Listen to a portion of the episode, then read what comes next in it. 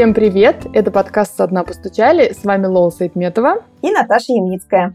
Мы здесь рассказываем о людях, которые столкнулись с трудными жизненными ситуациями, но не сдались и смогли принять новую реальность. Напоминаем, что у нас есть телеграм-канал, где мы публикуем фото героев, статьи и видео про них, а также даем ссылки на фильмы, сериалы и книги по темам, которые мы поднимаем в выпусках. А еще напомним, что в нашем телеграм-канале есть кнопка, которая позволяет перечислить донат поддержку подкаста. Дело в том, что наш проект и наша комьюнити существует благодаря вашей поддержке. И если, кстати, вы сами хотите стать героем нашего выпуска, вы тоже нам пишите в телеграм-канал или еще к каким-то каналам. Мы будем очень рады.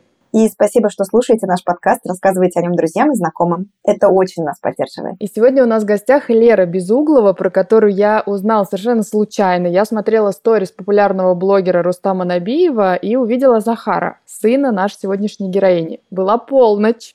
Я решила написать сразу, но надеялась, что увидит Лера мое сообщение утром. Но она ответила тут же и согласилась на интервью, чем меня поразило и восхитило. Лера, привет! Здравствуйте, всем привет. Я еще тогда, знаешь, подумала, что э, пошла на твою страницу, посмотрела, увидела, что у тебя двое детей, и подумала, ну, а когда еще маме, так сказать, сидеть в соцсетях? Это всегда такой выбор, э, типа, в 2, 2 часа ночи, и ты такая, ну, теперь либо поспать, либо посидеть, наконец, время для себя найти. И обычно выбираешь время для себя найти. Да, так и есть. Это правда. Ночью. Лер, давай потихоньку будем переходить к истории. Смотри, я правильно понимаю, что ты жила в Ростове-на-Дону, потом вышла замуж, и вы переехали в Крым, и через полтора месяца после свадьбы стало ясно, что ты беременна, ну и все как будто проходило ровно, ничего, ни врачей, ни тебя не настораживало.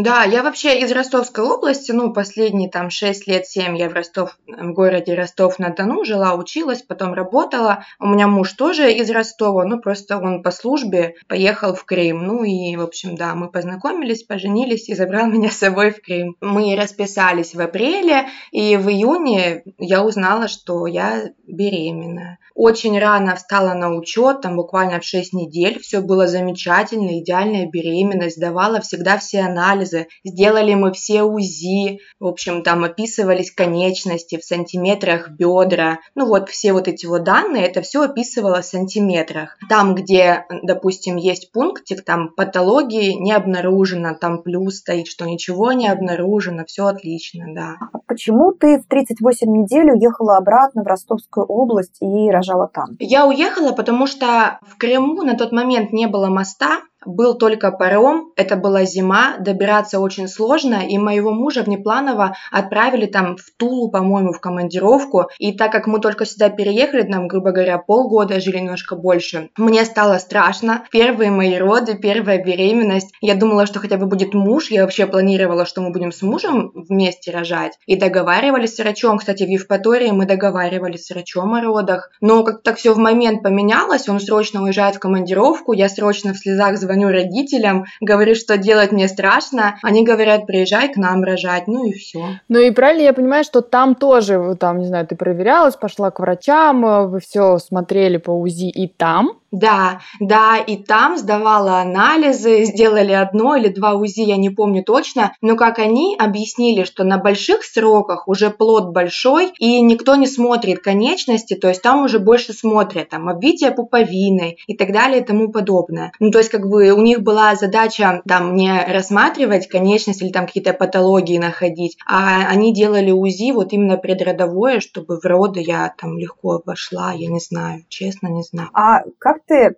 вообще готовилась вот э, к родам, как ты представляла, что это будет у тебя? Я просто знаю, что иногда у мам есть какой-то идеальный сценарий. Нет, ну конечно, но если честно, я не из тех мам, там, которые там книги какие-то читали, ну там что-то там изучала, читала, расспрашивала, но в целом я не паниковала. У меня была одна политика, что я молодая, что я крепкая физически, рожу и все будет отлично. Все рожают, и я рожу. Ну как-то вот так. Ну, конечно, как бы думала, что это будет сложно, но правда у меня были очень сложные роды, я потом месяц по больницам восстанавливалась, то есть там не только еще момент с Захаром был, а и момент с родами. Они вышли не очень благополучные во всех смыслах. Ну, в общем, как-то так. А расскажи, пожалуйста, все-таки вот тот самый момент, когда, ну, все идет где-то по плану, где-то бывает, да, там сложности в родах, когда тебе врач показал Захара и сказал, что вы знали, что у него патология? Это было так. Ну, в общем, я чувствую, что вот он родился, он не закричал. А, я помню его, ну, как бы, знаете, такое тоже все такое размытое в глазах, в принципе, от самочувствия и от состояния. И они его так вот поднимают. И вот врач, я не знаю, кто она, не анатолог или педиатр, но она вот именно не акушер, не гинеколог. Она принимала ребенка. И она его поднимает и говорит, Лера, а ты знала, что твой ребенок с патологиями? Я говорю, с какими патологиями? Ну, то есть у меня даже я не понимала, какие могут быть патологии у ребенка. И потом сначала я увидела левую ручку, он, получается, левым боком был ко мне. Ну, первая мысль была, ну, ручка и ладно, ничего страшного. А потом, когда они его выше подняли, Получается, у него на ножках такие кожные, как мешочки. И на фоне он родился 2750 или 2800, ну, в общем, маленький достаточно. И эти мешочки, они были очень крупные. Они и сейчас есть, но так как он растет, они визуально не, не так в глаза бросаются, хотя они тоже такие достаточно большие, их нужно удалять. А когда он вот только родился, они, он еще такой же розовенький, и эти мешочки прям кинулись в глаза, и я не помню, это был какой-то шок, я вообще не понимала, понимала, что происходит. Я начала просто там плакать, кричать, ну, звать маму, по-моему, даже. Ну, в общем, это было, ну как, знаете, вот ты просто лежишь и думаешь, почему, как такое может быть. А уточни про ручку, видишь, мы-то с тобой общались, а кто не понимает, что ты увидела на руке? На ручке правая рука у него трехпалая, а левая ручка у него синдактилия, то есть сросшиеся пальцы. Когда он только родился, у него был большой палец и четыре пальца они были сросшиеся и одна ногтевая пластина просто. И вот в последующем, там, когда мы обследовались, мы поехали 8 месяцев в Питер, в Альбрехта на операцию, вот на разделение этих пальчиков, и только вот смогли разделить до трехпалой ручки. То есть вот эти четыре пальчика, их разделили как два пальчика. Ну, то есть сначала ты думала, что проблема только с рукой, с, с ладошкой.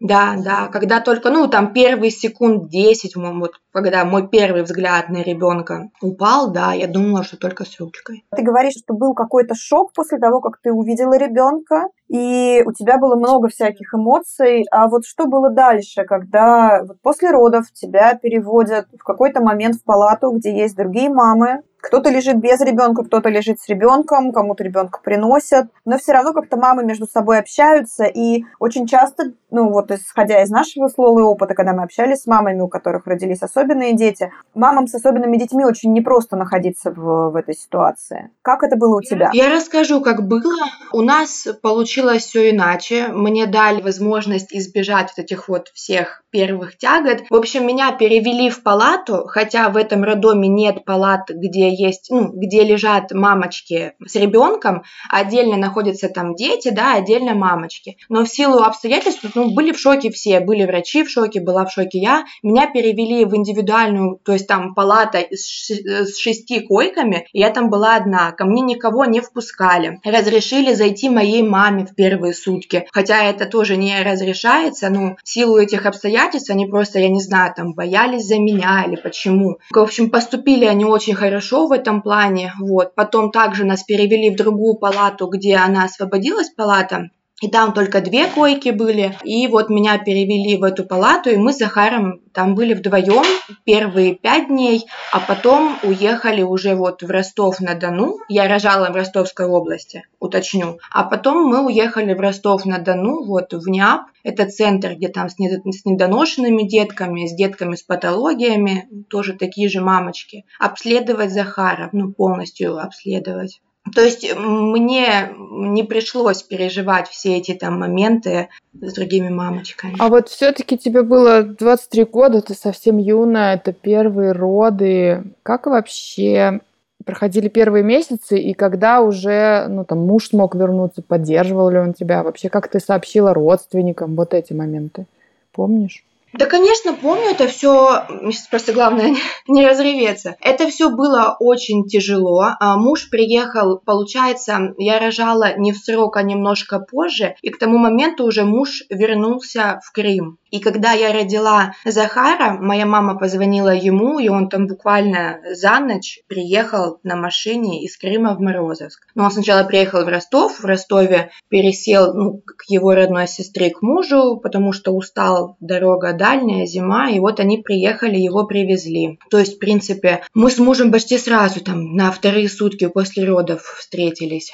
Сначала никак, я никому не сообщала, сообщили врачи моей маме, позвонили моей маме, сказали моей маме. Я помню, я еще лежу в палате в родовой со льдом на животе и слышу, как мама заходит в коридор, то есть ее впустили, потом меня перевели в палату, вот в эту, где я была одна и шесть коек, там была со мной мама первое время, Захара не приносили сначала, его сначала там смотрел, посмотрел местный ортопед, ну там педиатры, врачи, потом спросили, ну мол, хочешь увидеть? Да, хочу. У меня даже есть фотография, ну, самая первая, где я вот после родов там такая замучена, он такой маленький. Ну и все, его принесли, мы посмотрели, и потом на ночь его унесли. Ну потому что, опять-таки, я же говорю, что в этом роддоме не предусмотрено совместное нахождение мамы с ребенком. Ну и дальше как бы уже там все сообщали родители, сообщала мама всем родственникам. И по моей линии все родственники а, ну, оказали колоссальную поддержку. Моя родная сестра младшая, кстати, которая младше меня на 6 лет, и она сейчас крестная Захара, они с мамой приехали, мы еще были в Морозовске, может быть, там третьи сутки после родов. И получается, я находилась на втором этаже э, здания, и там такая лестничная площадка, и она стоит вот, ну вот между первым и вторым на пролете. Я стою на нее, смотрю, плачу, а она, что ты плачешь? То есть ей тогда было там, мне 23, а ей э, сколько, 17. А я такая, ну как, как, как это, что я плачу? Она, ну нет ног, ну и ладно, и бог с ними, типа, и так все будет хорошо. И вот и впоследствии потом у нас вот не было, как-то все очень быстро, ну, мы понимаем, что вот так уже сложилось и бабушка, и дедушка, ну, э, были родственники, которые накаляли обстановку, там, которые, папа особенно мой, он, там, у него своя была политика, что там всех врачей нужно наказать и так далее и тому подобное, что вот ужас, все плохо, а в целом мама, сестра, благодаря вот их поддержке и позитивному настрою, я лично очень быстро адаптировалась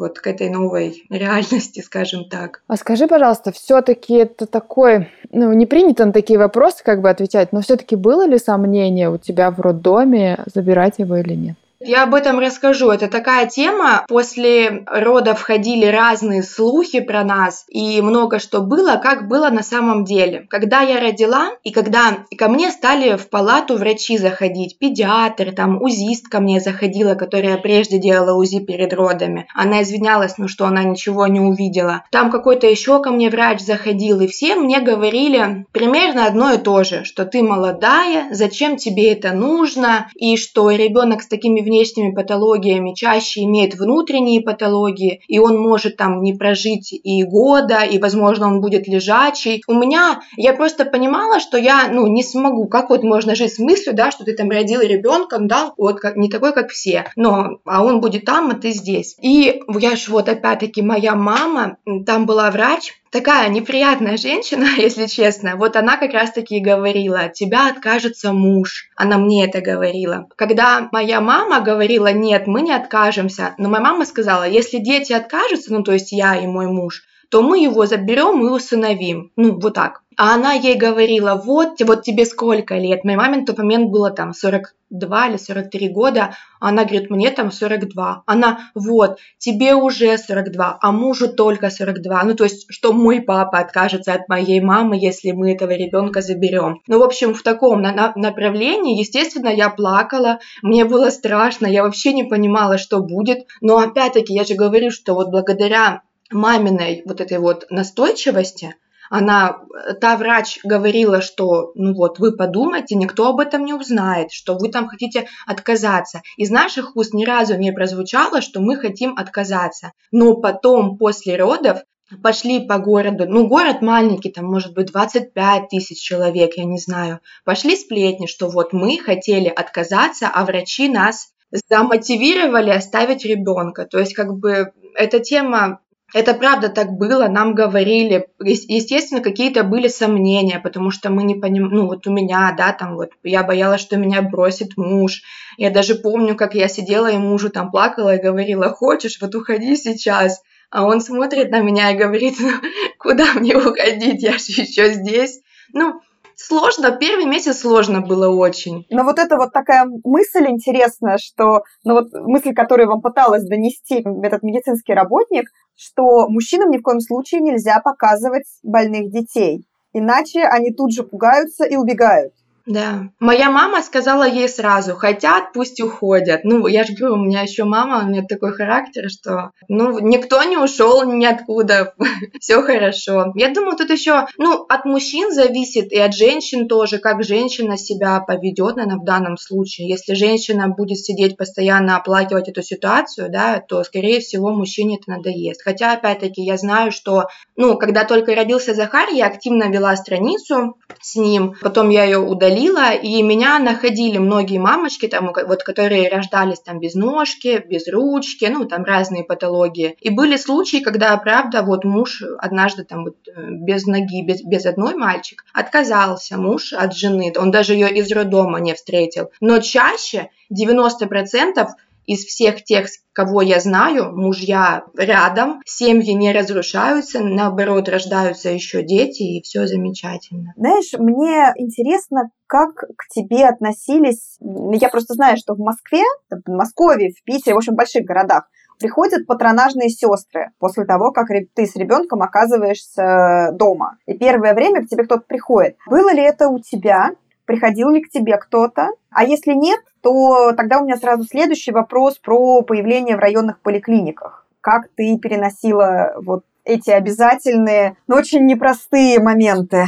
Даже для мам со здоровыми детьми они часто непростые. У нас вышло так, что почти первый месяц, даже не почти, а первый месяц жизни Захара мы провели в больнице в Ростове, вот в Неапе. Первые пять дней после роддома в Морозовске у родителей в области Ростовской, а потом вот уехали же в Ростов на обследование. И там врачи, вы знаете, там я, я вот ехала с мыслями, что я там какая-то не такая, что со мной не так, то есть я вообще не понимала. У меня были мысли, вот я там не принимала никогда наркотики, я хорошо училась в школе. Ну, в общем, такая была послушная, хорошая домашняя девочка. И, как правило, как все говорят, вот у наркоманов такие там дети рождаются. И мне такое писали, мне столько всего понаписали, там, и что я и наркоманка и так далее, но это о другом. И в Ростове врачи, они все отнеслись очень хорошо, очень. То есть никто ни разу не сказал там, о боже мой, какой ужас. Все наоборот сказали, хороший ребенок, здоровый ребенок, вам сил терпения, улыбка на, на лице и все будет хорошо. Генетик вообще, когда мы сдавали генетику, он пришел, смотрит его, а я реву стою. А он, мамочка, что плачем? Я говорю, ну а как тут не плакать? А он, стоп, он не знает, что такое ноги, он родился без них. Если вы не будете по этому поводу плакать, ну, в его жизни это все будет иначе и по-другому. Это не генетика, у вас все, чисто, его дети будут с ногами. Ну, в общем, начал успокаивать, что он здоровый, все отлично. Я, я такая подумала, ну да, действительно, ведь самое важное, что он здоровый ребенок, у него крепкий организм и все отлично. А в жизни может всякое случиться, да, там же те, вот те же самые ампутации и так далее, то есть не угадаешь. Ну а потом, когда уже мы, получается, в полтора месяца вернулись в Крым, вот там начался ад. У нас постоянные были, ну, у нас опять-таки, повторюсь, был суд с врачами из роддома, а город тоже, город Евпатория, он маленький, там все друг друга знают. Естественно, когда уже мы пришли вставать на учет, нас знали, ждали. И просто мы заходили везде сразу. Чуть что не так, мы пишем жалобу. Я, я не знаю, сколько раз я писала жалобы, но зато потом все любили и улыбались, даже там, ну, через силу, возможно, да, но было такое, что нам инвалидность давать не хотели 8 месяцев, там, 8 или 9 месяцев перед операцией. А зачем вам инвалидность? Ну, он же пока маленький, ему же пока ноги не нужны. То есть ортопед так сказал. Ну а в целом напор напор, вот это вот характер мамин, наверное, он и помог. Ну, конечно, плакали, слезы были, психи были. Ну, все, все хорошо в итоге. Слушай, я хочу спросить про суды, но я, знаешь, хочу, чтобы не вот так вот долго мы обсуждали про суд, потому что у нас нет, у нас, к сожалению, нет возможности, видишь, спросить вторую сторону, а по логике надо бы. То есть, если делать прям историю подробно, то нужна вторая сторона, а ее нет. Меня скорее, знаешь, какой ракурс интересует? Но все-таки три с половиной года. Это долго, это все мучительно, это, ну, как бы что-то доказывать, тем более огромной системе, да, мы же понимаем, что там ты с системой борешься, да? Как это выдержать и верить, что ты права? Мне это уже все не, не нужно было по большей части. Это мне изначально не нужно было. Это нужно было э, моему папе. Начнем с этого. У него была такая позиция, ну, видимо, доказать, что это не я там какая-то не такая, а что это все-таки врачи. Ну, это даже больше наносило какую-то душевную боль, что ты вот сидишь там на этих судах, им что-то доказываешь, а они тебе обратно там какие-то глупости говорят. То есть это была не моя инициатива, но так как уже все началось, и были потрачены деньги, силы, на, нужно было просто это довести до конца. Ну и довели. А ты у папы спрашивала, может, не будем? Да, говорила, и мы и ругались. Даже не то, чтобы я, я, я спрашивала, а я говорила, что мне это не надо, я хочу заниматься ребенком, а не писать жалобы там в генеральную прокуратуру, везде. Просто на, на первый год жизни я тупо писала везде вот эти жалобы. Вот у папы была такая цель, и я не знаю, что в итоге, ну, из того, что только мы доказали, да, что они на УЗИ, ну, это и так было всем понятно, что они увидели на УЗИ, что не мы там придумали это, да, или мы знали, его специально так сделали, а что это правда, ошибка врачей. Ну и все, мы больше ничего не изменили ни в нашей жизни, ни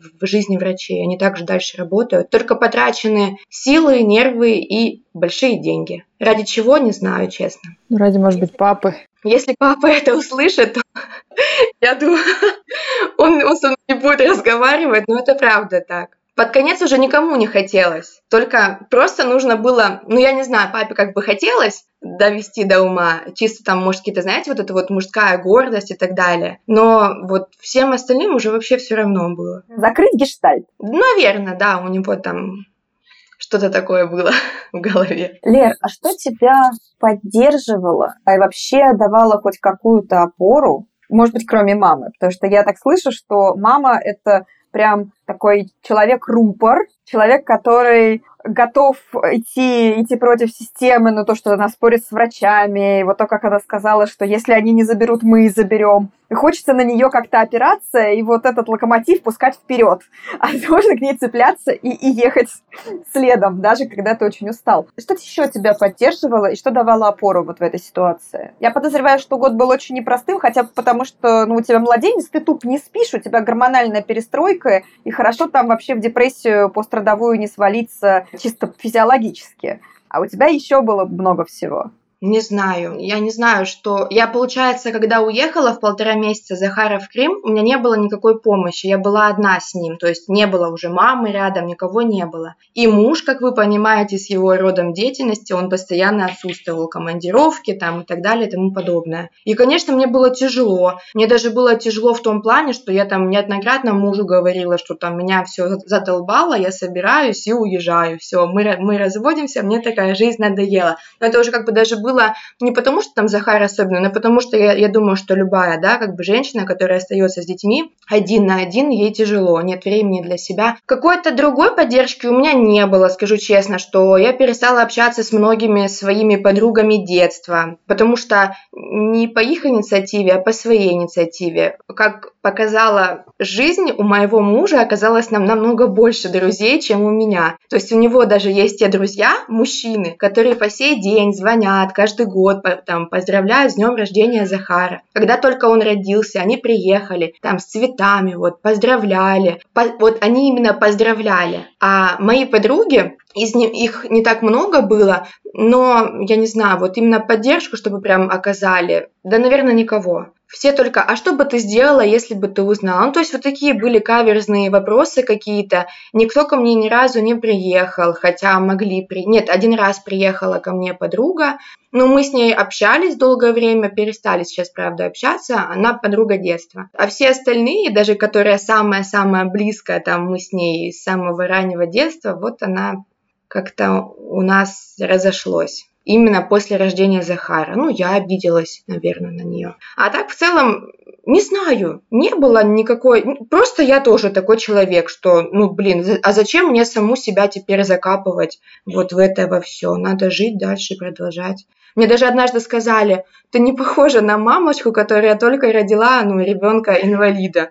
Ну, как бы я это часто слышу. Я говорю, а как должна быть похожа мамочка, которая только родила ребенка инвалид? Вот именно вот так она и должна выглядеть, чтобы даже никто и не подумал там, как тяжело или как плохо или что-то еще. Слушай, а вот все-таки про этот вопрос, он у меня тоже был, но вот ты сама смотри, хочешь ли ты на него отвечать. Вот ты задавала себе вопрос, что было бы, если бы ты заранее знала, ну, то есть, не знаю, на ранних сроках увидела, что у Захара нет ног?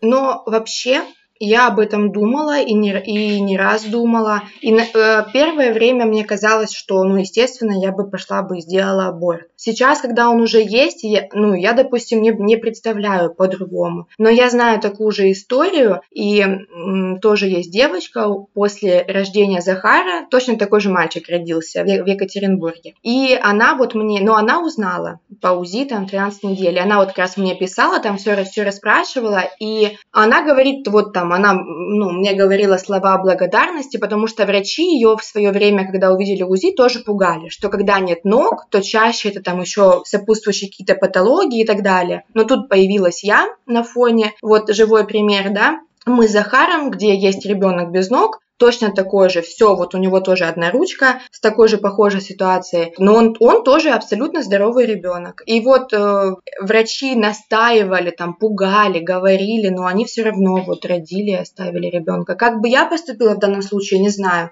Если бы у меня не было такой, такого примера, то, может быть, ну, я предполагаю, что, что, скорее всего, я бы испугалась и сделала аборт. Но я не могу сказать точно, что было бы, да, вот если бы.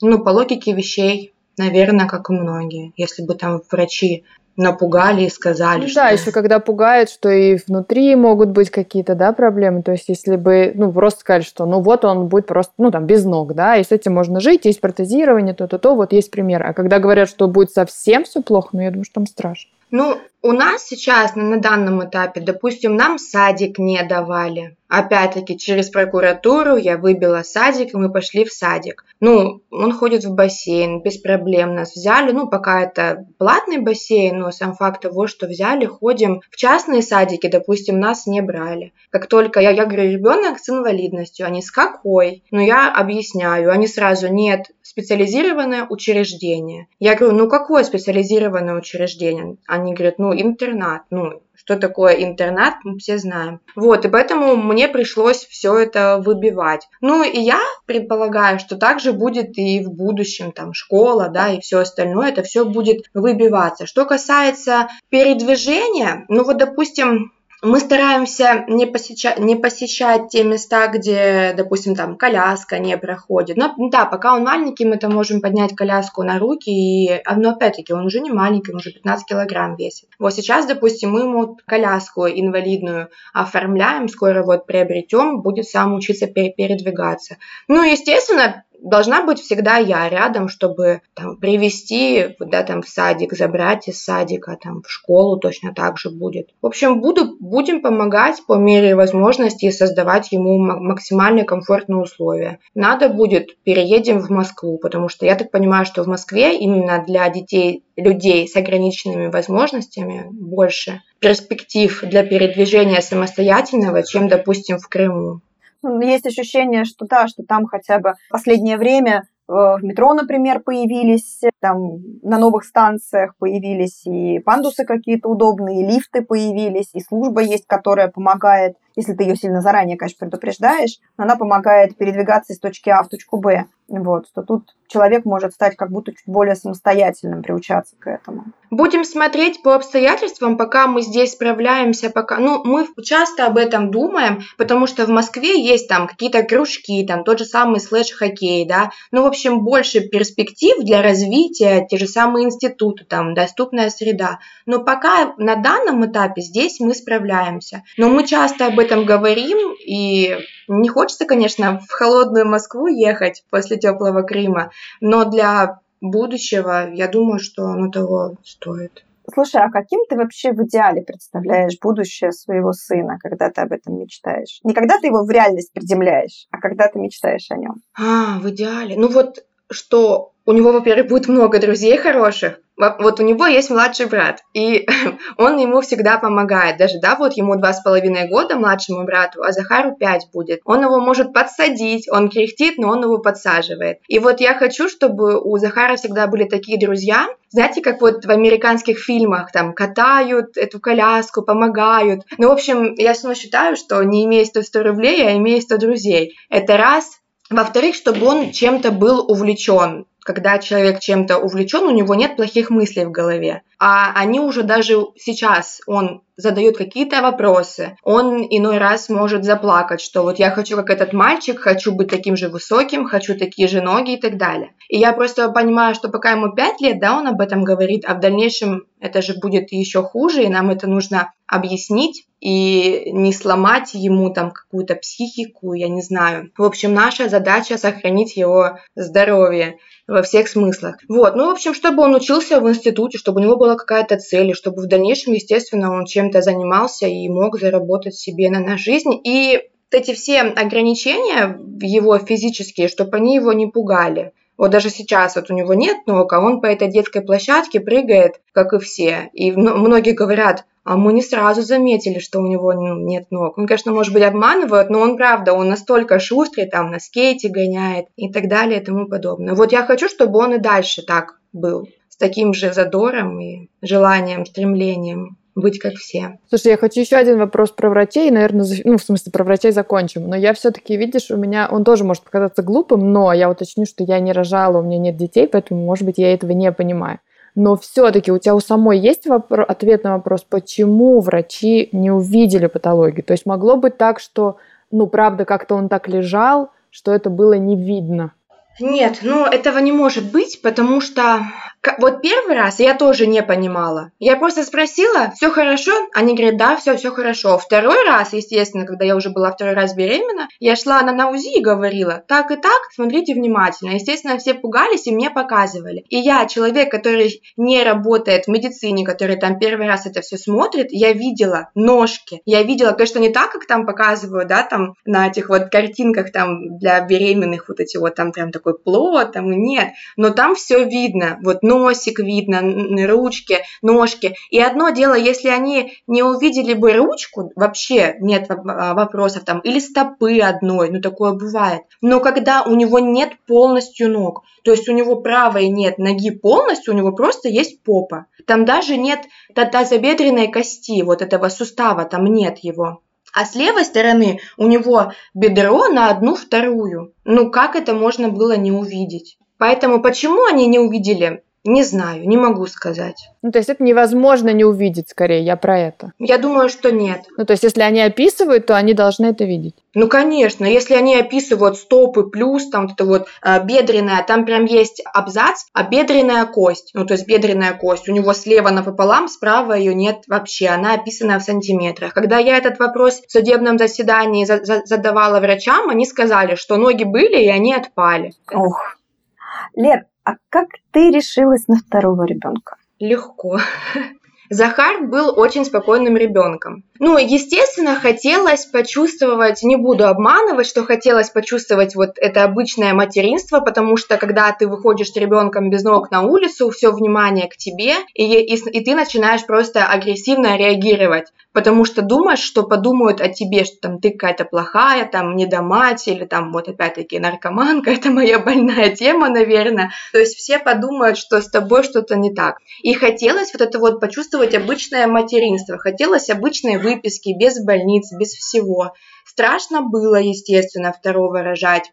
Но как-то тоже я так настроилась, и вот врачи, да, когда Захар родился, сказали, что ну, такого уже больше не будет. Это просто вот единичный случай, он необъясним, это есть и все. И, в общем, Я когда забеременела, ну, мы планировали, но это получилось не запланировано. Муж был почти все, все лето в командировке, то есть еще там, допустим, в мае мы как бы стали разговаривать, что там Захара уже годик, в принципе, можно там о, о втором думать, чтобы была маленькая разница. Я, я, я всегда хотела мальчиков с маленькой разницей, вообще погодок. Ну, слава богу, что я не додумалась на погодок. И муж приехал из командировки в конце лета, ну и как-то так в шутку сказал, что там, за вторым пойдем. Ну вот, через там три недели я уже сидела, сдавала ХГЧ и не понимала, что со мной. Потому что тоже вторая беременность сначала, там были подозрения на внематочную беременность. Я помню, я реву просто, говорю, да за что, что я сделала не так? Но потом вот сдаешь ХГЧ там три дня подряд, и оно показывает, что все хорошо. Просто была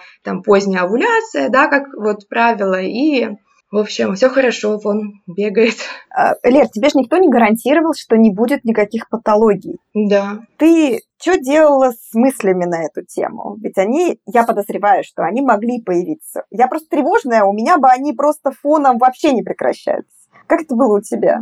Ну, во-первых, я ездила делать платные УЗИ, я сразу всех предупреждала, что если что, смотрите. И мне все показывали, рассказывали. Ну, естественно, там у нас были м, с почками какие-то проблемы по, по УЗИ. Но я, если честно, я не расстраивалась. Как-то вот были мысли, что вот будь так, как будет. Ну, я уже ничего не могу изменить, и все. Что теперь, детей там не рожать или не жить дальше? Ну, и в конце концов, я же говорю, что мы когда привыкли к Захару, мы уже не воспринимали его как какой-то там другой ребенок, там его там все любили, там наши друзья, да, там обожали, любили, и он сам такой шустрый, веселый, и думаешь, ну и что, ну и так и так, и второй раз такое будет, ну и ладно, ну как-то вот такие уже мысли были, не было таких мыслей, что нет-нет-нет, я после такого не пойду, нет. Вот сейчас я уже говорю, что я больше не пойду, потому что это просто очень тяжело. Вот, вот там вот эта третья девочка, я сразу говорю нет, потому что я с ними одна постоянно, и одной с двумя детьми это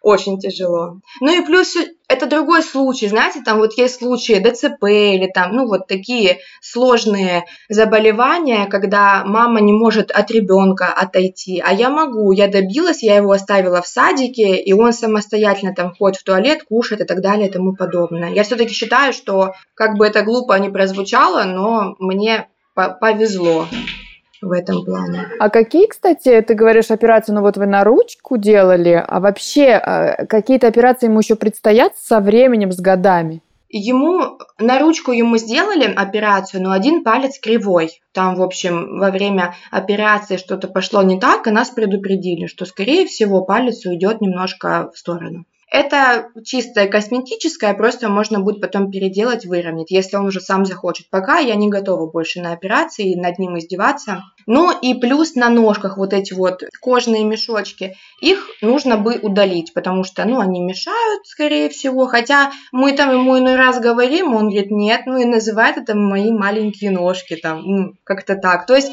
мы пришли к тому, что это никак на жизнь не влияет, ему это не мешает, просто то, что это визуально в глаза бросается, но опять-таки он-то только дома штаны, да, снимает, грубо говоря. Поэтому, когда он сам вот придет к тому, что я хочу это убрать, мы поедем и уберем. И все, а так больше никакие операции нам не нужны. Ну, помимо тазобедренных суставов, у него их нет, и протезирование мы не можем сделать из-за того, что у него нет этих суставов. То есть мы сделаем протезы, но они просто будут визуально создавать вот эффект, что у нас есть ноги. Но ходить на них он не сможет. И чтобы попытаться поставить его на протезы, нам нужно вживлять вот эти вот тазовые там, суставы, или я не знаю правильно. А это, ну как нам объясняли, это операция, когда вживляется кость в таз, там, скорее всего, даже с двух сторон, и полгода человек должен лежать, не вставая. Просто ради чего? Я еще не видела ни одного человека, который, у которого полная ампутация, чтобы он ходил на протезах. Ну, нет такого, потому что протезы на данном этапе, вот их э, развитие не заменят ноги. Но никто на них не ходит так прям. В основном все все равно в коляске передвигаются. Поэтому я эту тему пока опустила и с тазобедренными суставами, и с протезами. Лер, а вот ты начала говорить немножечко о том, что Захар уже задает какие-то вопросы. И знаешь, что мне интересно? Вот когда стало понятно, что у него будет братик, И когда этот братик появился дома, стал расти, и этот братик отличается от Захара. И Захар растет в семье, где никто на него не похож. Спрашивает ли об этом Захар? И как вообще вы отвечаете на его вопросы? И, возможно, готовитесь отвечать на какие-то вопросы, которые будут усложняться с каждым годом. Что касается семьи, брата и всего остального, Никогда такого не было, что вот у мамы есть там или у брата есть, а у меня нет. Как-то вот бывает больше он к остальным детям, что а вот я хочу быть как там вот этот вот мальчик, таким же высоким или так же бегать. Мы ему просто говорим, Захар, вот так сложилось, ты вот такой, у тебя вот такие ножки, и мы тебе можем предложить только вот такие-такие варианты. Скейтборд, там коляска инвалидная, там, или вот мы тебе пока можем, там, помогаем, да, там, отнесем, принесем. И также он сам отлично передвигается без скейтборда на руках и ползет, в общем, грубо говоря. Ну, это как, как бы это ползет назвать сложно, если посмотреть, как он, даже вот эти видео, да, он бегает наравне со, с остальными детьми. То, что просто штаны стираются, и вот мы там уже придумали там на штаны делаем, нашивки такие плотные которые создают эффект скольжения и все. Я помню первый раз, наверное, это даже было до рождения Давида, вот ему там, у них разница 2 и 3, и, скорее всего, вот Захару было около двух лет. И мы рисовали что-то там, и он, ну, как вот показал ножки и топ-топ-топ-топ. И я ему как бы, ну вот, и мы стали говорить, да, что вот есть вот так, есть, то есть не придумываем там никаких историй, вот, вот так оно и есть, и это нужно принять и все. Ну и пока нормально. Прям каких-то таких ужасных ситуаций не было. Там дети бывают, знаете, вот такие назойливые, а где твои ноги? А он нету. Ну и мы там, бывает, с мужем, там, собака откусила, и они, о, мама, собака, мать. Ну, как бы просто в шутку, но потому что иногда надоедает. Вот стоит мама, да, которая смотрит, я же понимаю, что, что Захару это неприятно, а он это воспринимает, ну вот нету их и нет, а ребенок, а как, а почему? Дети постарше, ну, естественно, мы уже вступаемся, либо я говорю, дети, идите к маме, это очень некрасиво, и спросите у мамы, если мама сама не понимает и не останавливает своего ребенка, либо там, по, ну, по настроению, либо переводим там в шутку, там, собака укусила, там, или что-то такое откусила, ну и все. Слушай, а вот ты смогла себе ответить на вопрос, почему это случилось в вашей семье, но не в том смысле, что, типа, за что вам это, знаешь, не вот в этом смысле, а знаешь, в каком-то таком метафорическом, глобальном смысле. Почему Захар выбрал вашу семью, как ты думаешь? Вас родителями? Ну, как всегда и все говорили, что это все, ну, каждый, да, то, что ему не дается меньше, чем он не может как вот пережить, да, там вынести, или нет, вернее, больше. Я думаю, потому что вот у нас такая политика в семье, что так это все, никто там не стал создавать какую-то драму, а наоборот. Я думаю, поэтому. Таким детям хуже в семье, когда создают вот эту драму, обращают внимание, да, там, на это, на все. И... А когда так, как у нас, нам легко и хорошо, и ему тоже легко и хорошо. Лера, у меня тут вопрос назрел в связи с твоим ответом сейчас. У нас просто было много разных героев и героинь, которые говорили про то, как к ним относились родители. И у нас, например, были герои, которым знаешь, как есть как будто две крайности, такие два полюса. Один полюс это, ну, может быть, это как делать драму или очень сильно оберегать ребенка, у которого и так есть особенности развития. А другой, другая крайность – это делать вид, что ничего не происходит. Что я хотела спросить у тебя? Какой способ выбрали вы? Возможно, у вас какой-то микс. Возможно, это какой-то вот компромисс, метод проб и ошибок. Как вы вообще вот приходили к тому, как вы относитесь к Захару и как вы его воспитываете? Ну, у нас скорее микс. Иногда бывает тоже, что... Но если я вижу, что он это может сделать, и я знаю, что он это может сделать, но он лень, там, допустим, пойти набрать себе воды, у нас стоит кулер, да, где-то на, на его уровне, у него есть ступенька, он подходит самостоятельно, это все делает. Но бывает там он иногда, мам, там, я не могу, я там маленький, ну, в общем, специально. Я такая, нет, иди и делай. Ну, то есть в те моменты, когда я понимаю, что это уже лень или там какие-то манипуляции, я, естественно, заставляю его это идти и делать. Допустим, если на нашу кровать она повыше, он не может самостоятельно, ну, ему, нет, он может, он хватается за плед, стягивает его, немножко, но он подтягивается своим телом и залазит на кровать. Бывает иногда там, ну, вот он поспал, да, еще такой расслабленный, не может. Естественно, мы его подсадим и поможем.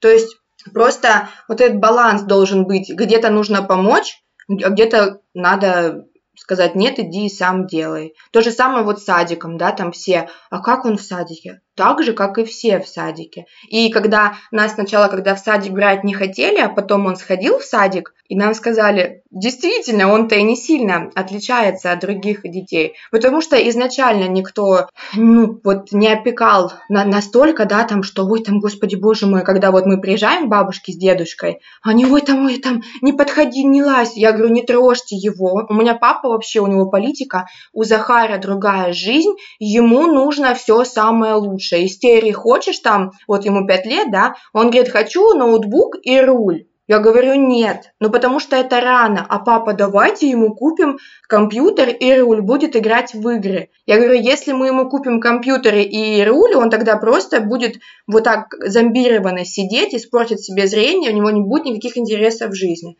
Ну и все. В общем, баланс. Должен быть баланс, как и везде. Но у дедушки какая-то своя история, слушай, с твоим сыном, у него какая-то прям особая, и, может быть, я даже думаю, может, это чувство вины еще какое-то. Ну, то есть это что-то с ним такое происходит, видишь, рядом с Захаром. Я не знаю, почему так, но в какие-то моменты я рада, что мы живем за тысячу километров друг от друга. Я их очень люблю, своих родителей. И там, там не только мама вот такая, там и папа такой, он просто там убьет и я не знаю, что там сожрет, да, там за меня и за Захара. Но просто он вот именно, ну, как-то вот немножко негатива в нем больше, чем позитива, а в нас наоборот, то есть в какой-то ситуации он сразу думает о чем-то плохом. Так, если там они мне позвонят, да, там, допустим, врачи, я им сразу скажу, то есть он не думает о хорошем раскладе, а он думает сразу о негативном, то есть просто он такой человек. И почему так, я не знаю, но да, конечно, он, он как дедушка, Захар его обожает, они там, мы их называем сиамские близнецы, но я рада, э, вернусь, что мы живем далеко друг от друга, что вот этой вот опеки нет у него, только мы, и в этом плане, наверное, я думаю, что... Потому что когда мы приезжаем к ним, он начинает себя вести ужасно, он просто не хочет ничего делать, он начинает плакать постоянно. Ну, понятно, что сразу чувствует, что можно ничего не делать, тебе все там принесут в рот, покладут, пережуют. Ну и все. А себе ты отвечала, знаешь, на какой вопрос? Чем тебя изменила эта ситуация? То есть то, что она разделила твою жизнь, это понятно, а вот что, может быть, она для тебя открыла? Я не скажу, что честно, что моя жизнь разделилась на до и после. Я не работаю, но я не работала бы и потому что я в принципе сижу в декрете там со вторым ребенком. Если бы второго не было, Захар также пошел в сад, я, я бы могла пойти работать. В какие-то там мне моменты, ну папа мне говорил, вот там твой красный диплом можно повесить на стеночку, ну вот опять-таки вот это все, и ты там уже никогда не, я до этого на госслужбе работала, пол, полтора года успела до замужества замужества. И вот папа там постоянно мне об этом говорил, что все, можешь поставить крест там на, на своей работе. Я сначала думала, да, и зачем я вообще училась, а потом, а сейчас я вообще думаю, что, во-первых, я не хочу так работать на госслужбе, да, и что так это все, все сложилось хорошо. А во-вторых, эм, лично для меня, у меня, наверное, был синдром вот этой вот девочки, которая всегда пытается угодить родителям хорошо учиться в школе, там не выйдешь замуж, пока не получишь диплом. Я принципиально сама на на нашла работу, устраивалась на работу на четвертом курсе. Ну, в общем, желание доказать, что вот я сильная, я идеальная, я все могу. И когда, естественно, он родился, это как был удар ниже пояса, что как это так? Ну, я уже об этом говорила, да? Это было немножко непонятно. А сейчас я понимаю, что но и опять-таки, даже это меня не приземлило, да, как вот можно было бы сформулировать, а наоборот как-то вот вдохновило на то, что я могу еще больше, чем раньше. Наверное, как-то так, не знаю. Я не могу сказать, что все ужасно там или моя жизнь разделилась. Я просто вот знаешь, о чем думаю? У тебя эти силы, вот эта уверенность, она была? Или когда у тебя появляется такой ребенок, ты такая, нет, мы справимся? Ну вот это скорее Нет, ну я как бы всегда такая была уверенная в себе, скажем так. Мне еще мама говорила, я не пойму, откуда ты такая. Но опять-таки, они же так, наверное, и воспитали. Да, это, это, это они так воспитали, там, тройку получить нельзя, там, тебя будут дома ругать. Ну вот, там, мне все равно, что все остальные, мне главное, что ты. Они меня так воспитали. Ну и тут, естественно, у меня было, ну, два пути, да, там, либо забиться и сидеть дома, но моя натура, наверное, это просто не допустила, и все. Я поняла, что у меня только выход один – собираться, идти дальше и направлять как-то вот свою эту энергию вот в это нужное русло, помогать даже в чем-то, возможно, людям. У меня там, знаете, такие мысли бывают, что вот я там хочу каким-нибудь быть вот именно там связано с ограниченными возможностями там для людей, там каким-нибудь депутатом, а мне муж говорит, куда тебе с двумя детьми? Вот. Ничего, они вырастут. Ну да, то есть у меня сейчас уже больше, я думаю, вот о другом, что направить свою энергию куда-то вот в такое полезное дело. Скажи, а вот, ну ты упоминала, что Захар уже задает такие вопросы и говорит о том, что он бы хотел вот такие ноги, как вот у этого там персонажа какого-то. А вот есть ли у него какие-нибудь игрушки, которые похожи на него, где есть протезы, где есть инвалидные коляски, как он вообще к этому относится, хочется ли ему этого. И сюда же маленький такой вопрос. Э, ищет ли он таких персонажей, или, может быть, вы их как-то отмечаете в книгах или фильмах, мультфильмах? Потому что сейчас их стало больше, чем там в нашем детстве, например. У него есть Бамблби. Опять-таки это дедушка. Там же Бамблби, это робот-трансформер, который тоже там, я не помню там предысторию. То есть вот у нас Бамблби, это железный да, там робот, и это вот его кумир. Что касается именно похожих игрушек, нет. У нас, ну, как-то, я не знаю, мы просто не акцентируем внимание на это. Я, бывает, ему показываю вот там, где ребята там без ног, вот уже там, за... чаще это заграничные вот люди, которые за рубежом живут, точно так же там на скейте катаются, на протезах ходят. Я ему показываю протезы, говорю, Захар, ты хочешь такие? А он, ну, он прям плачет. Нет, я не хочу, мне, ну, вот, вот так хочу, как, как вот у меня есть. Я говорю, все, вопросов нет. Хочешь так? То есть он вообще, он, я жду реакции, что да, там классные протезы, я так хочу, а он не хочет. И я там показываю ему, как парень, я тоже на, на него подписана, он на скетче там такие трюки вообще выполняет, но ему не нравится смотреть, он не хочет смотреть. И то есть вот это вот как-то... И, и поэтому темы эти не поднимаются. Там бывает, я покажу, он не хочет смотреть. Может быть, просто не дорос. Вот пока ему комфортно и все, вот так. А, например, кстати, вот про, про примеры а, Рустама Набиева, он же все-таки, ну, а, он чаще без протезов, а и на коляске, и сам передвигается тоже. Как для него такой пример? Рустам Набиев стал примером для нас.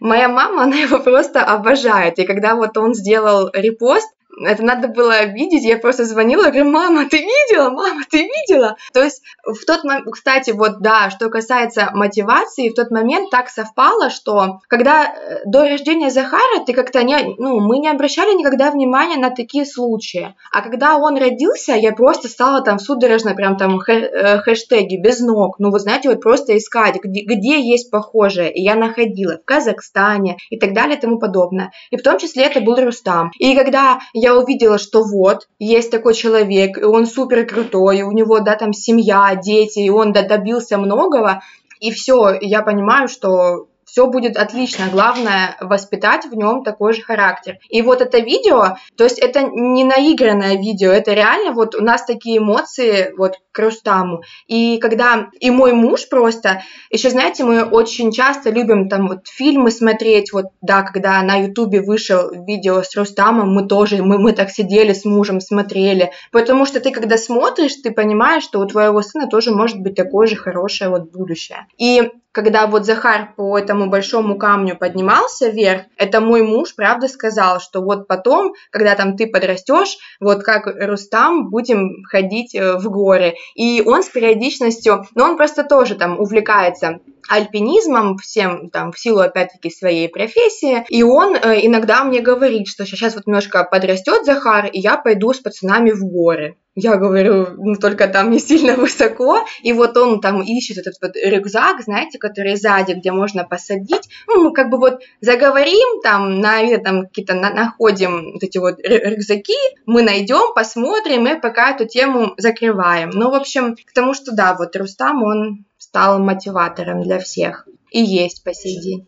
Мне еще нравится, что мы о нем говорим уже в нескольких выпусках. К нам он, кстати, не идет. Но ну, мы, видимо, для него маленькие. Но все-таки а, про Рустам мы говорим в нашем подкасте. Надо, чтобы кто-то ему передал, что в этом подкасте о нем периодически говорят. Скажи, пожалуйста, Лер, что бы ты сказала тем родителям, которые столкнулись с подобной ситуацией? Видишь, у тебя уже есть какие-то ответы на вопросы, да? Что делать, куда бежать, кому обращаться за помощью, как справиться? Как справиться, главное не падать духом. Как бы это ни звучало, очень важно, конечно, чтобы была рядом поддержка, там, в роли одного человека, двух, неважно, но чтобы кто-то всегда поддерживал. За черной полосой всегда наступает белое. Да, такие крылатые фразочки сейчас у меня. Просто нужно верить в то, что все будет хорошо и максимально прикладывать к этому усилия. Вот анализировать ситуацию, да, что ты можешь в этом случае сделать. Ты не можешь поставить ему протез, да, ну, как бы вот наш, да, случай. Мы не можем ему поставить протезы, но мы можем предложить ему жизнь более более или менее социализировано вот в таком да, ключе. Там он пошел в садик, потом это будет школа. То есть не дома его закрыть на дистанционное там, обучение, там и в садик ты не пойдешь, а именно вот так. То есть нужно жить самим, не забывать о себе, родителям, то, что вы в первую очередь там мама, папа, да, там муж и жена, и не забывать, что этот ребенок родился не по своей воле таким, и так как он ваш ребенок, вы обязаны постараться обеспечить ему позитивное будущее хорошее. И тут дело не в финансовом, да, там каком-то ключе, а вот именно, чтобы он верил в себя и старался что-то сделать, а вы просто были рядом и помогали. Ну и не забывать о себе. Это правда, это очень важно, потому что как только ты там начинаешь опускать руки, все, ты думаешь, и все, я никому не нужен, и моя жизнь закончилась, и теперь мне всю жизнь... У меня тоже такие мысли есть периодичностью, они по сей день есть. Но это как бы опять-таки не из-за особенного материнства, а просто материнство, оно само по себе, да, сложное. А когда оно особенное, естественно, люди разные попадаются. Никогда никого не слушать. Будет столько вообще выливаться в грязи необоснованной. И были периоды там, где ты кричишь, что ты доказываешь, это не так, там, что я хороший, я там не так. А, а ты понимаешь, что этим людям все равно, что ты им говоришь. Вот у них есть своя позиция. Просто не поддаваться вот этому вампиризму и все. И стараться как-то идти дальше на позитивной ноте. Спасибо тебе огромное. Я очень тебе признательна за наш разговор. Какой-то он, получается, классный получился и такой, ну, правда, вдохновляющий. Вам спасибо большое. Я очень рада, если я кому-то буду полезна и в нужную минуту кто-то меня услышит, да, и подумает, блин, не все потеряно, всякое в жизни бывает, нужно жить дальше. Ну и спасибо, что так быстро согласилась, и не часто так бывает, потому что бывает героев вылавливаешь, они то заняты, то у них одно, то второе, то третье, а ты прям быстрая, шустрая, все программы скачала, все сделала. Очень спасибо тебе за это. Мне было интересно. Спасибо большое. А это был подкаст «Со дна постучали». Его ведущие Лола Сайтметова и Наташа Именицкая. Мы услышимся через неделю. Всем пока.